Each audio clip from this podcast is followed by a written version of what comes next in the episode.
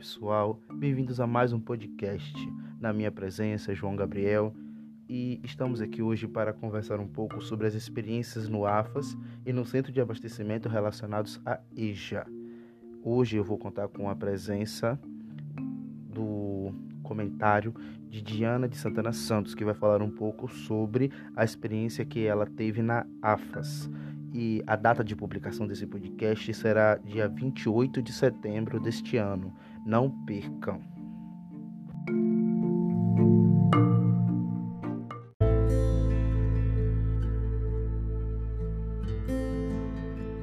Bom, pessoal, o ensino da EJA hoje no Brasil está muito fragmentado e com isso ele está desaparecendo, está perdendo visão.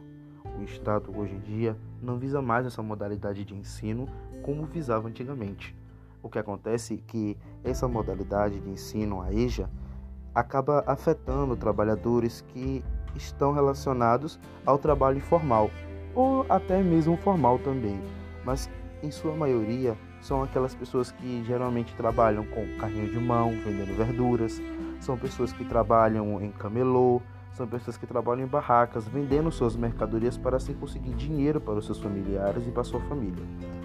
Então, contextualizar sobre experiências vivenciadas nesse lugar, experiências contadas pelas pessoas que trabalham ali diariamente, faz com que a gente possa entender que aquilo é algo que deve ser pensado, é algo que deve ser simplesmente visto.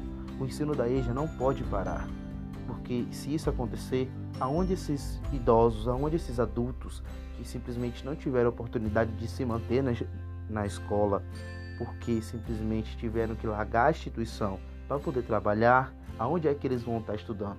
Então devemos simplesmente estar atentos para garantir com que este ensino continue existindo no Brasil.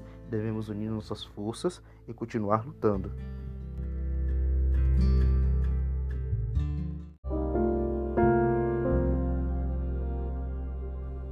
Bom, pessoal, estamos aqui hoje, né, para conversar sobre as experiências no AFAS e no Centro de Abastecimento.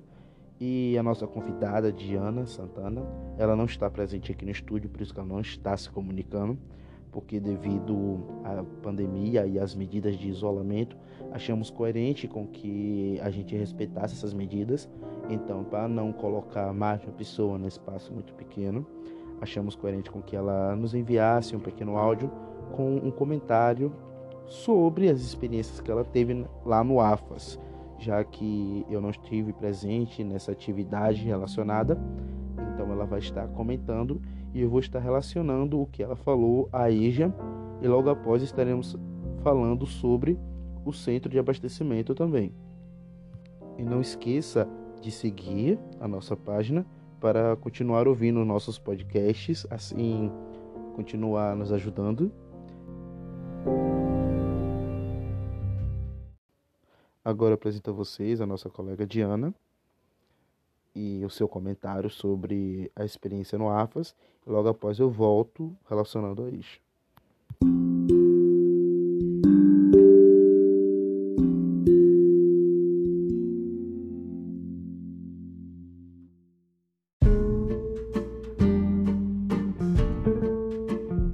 Oi, João Gabriel. Então, falando sobre a minha experiência com AFAS, é, foi algo realmente muito gratificante, algo que nos tira da nossa bolha, né, da nossa zona de conforto, conhecer tantas experiências é, novas, é, ver tantas famílias que infelizmente deixa lá seu pai, sua mãe, tios e nunca mais vão dar uma assistência emocional.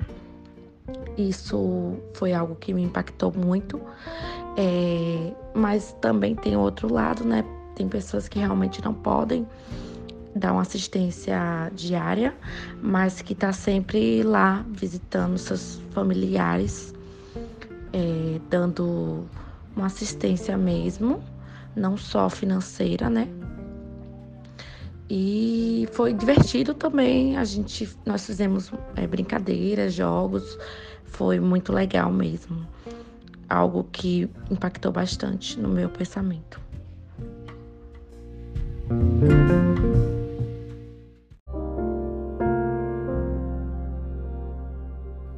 A experiência relatada pela nossa colega remete ao fato de que muitos idosos estão ali simplesmente isolados, largados, porque sua família muitas das vezes não tem condição de ir lá diariamente, ou até mesmo porque geralmente a pessoa não quer cuidar do seu parente que já está em, em idade avançada e assim prefere colocá-lo sob os cuidados dos médicos desse local. Só que o que acaba acontecendo é que quando eles vão para lá, eles não têm nenhum apoio pedagógico. Então, o que foi até retratado recentemente por Luiz em uma live, professor Luiz Alberto, é que quando acontecem essas atividades lá, os idosos eles gostam muito porque sai da rotina deles. É algo que simplesmente é, quebra aquela monotonia diária de sempre fazer isso, sempre fazer aquilo, sempre fazer aquilo outro. Então é importante a gente perceber como o trabalho pedagógico ele tem que existir até mesmo nas idades mais avançadas, porque a gente percebe que a vida a gente nunca deixa de aprender. Na vida a gente está em constante aprendizagem, em constante evolução. Então a gente leva isso até o dia da nossa morte. Então é importante sempre manter esse contato com os idosos, sempre manter atividades com os idosos, e é até necessário com que o Estado veja isso para conseguir elaborar estratégias de garantir uma educação até mesmo para esses idosos, porque muitos estão ali, mas muitos não sabem ler, muitos não sabem contar, muitos dali só sabem mesmo até só escrever seu próprio nome, entendeu?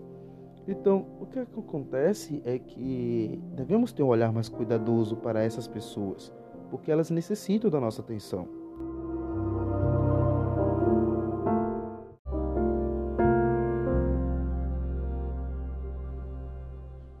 Falando sobre o centro de abastecimento que fica localizado ali no centro da cidade. E quando fomos lá fazer uma visita é, através da disciplina do que o professor Luiz também que nos levou lá a gente tinha o papel de conversar com aquelas pessoas e relatar suas experiências posteriormente para a turma.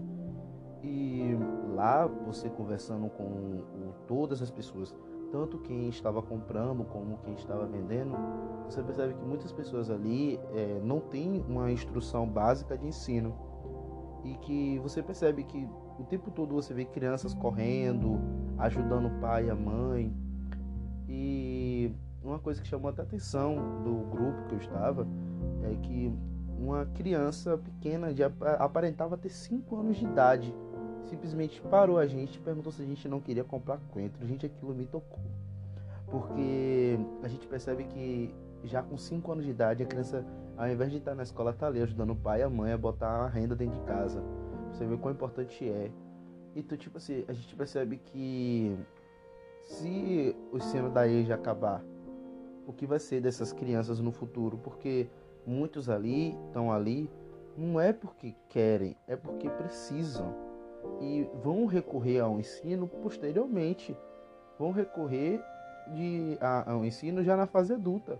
Estão a EJA acaba sendo importante para elas. Um garoto mesmo de 23 anos chamou a nossa atenção também, quando ele relatou que ele havia abandonado a escola no, no quinto ano.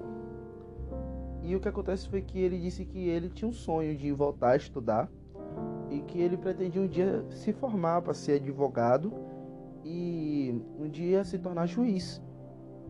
Mas aí eu te digo, se o ensino da EJA acabar, como é que esse jovem vai ficar? Será que esse jovem vai ter a mesma oportunidade que eu tive de estar fazendo faculdade, que minhas colegas estão tendo de fazer faculdade? Porque hoje em dia para fazer faculdade você tem ensino médio completo. E para um jovem com mais de 18 anos que não tem nem sequer o ensino fundamental completo, a única coisa que ajudaria ele seria o ensino de EJA.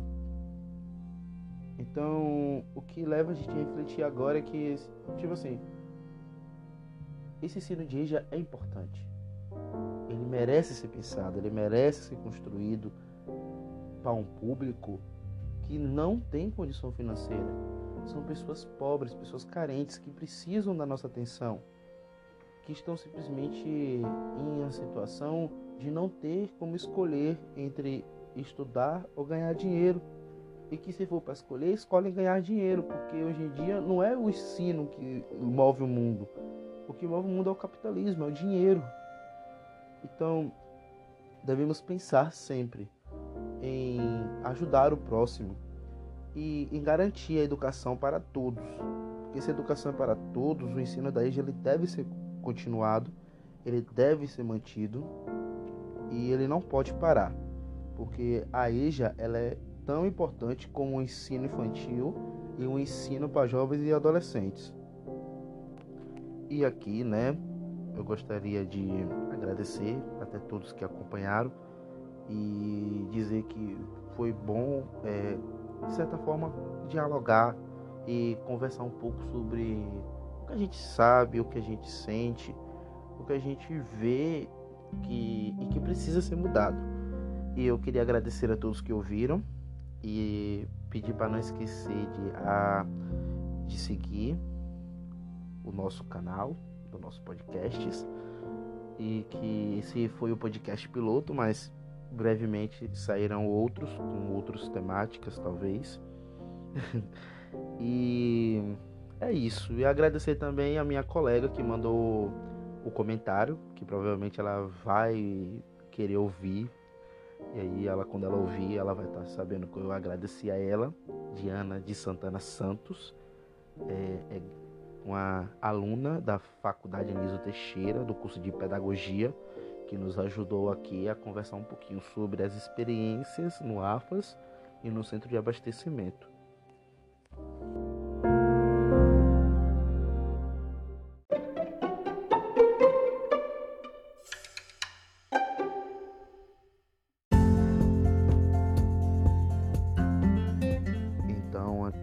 Chegamos ao fim de mais um podcast. E eu queria agradecer a todos novamente que me ouviram até aqui, que suportaram quase esses 10 minutos de podcast falando sobre essa temática. E eu gostaria também de lembrar vocês sobre a data de lançamento que vai ser dia 28 de setembro, novamente. Pedir mais uma vez para que vocês não esqueçam de curtir e seguir, aonde vai ter mais podcasts sobre essa temática de várias outras pessoas também variadas. E eu gostaria também de agora no final pedir que vocês reflitam sobre isso, porque muita gente pode não pensar, poxa, o ensino da EJA às vezes não tem importância, mas pode não ter importância para você, mas pode ter importância para outra pessoa. O importante é isso, pensar no próximo. Então, um beijão e até a próxima.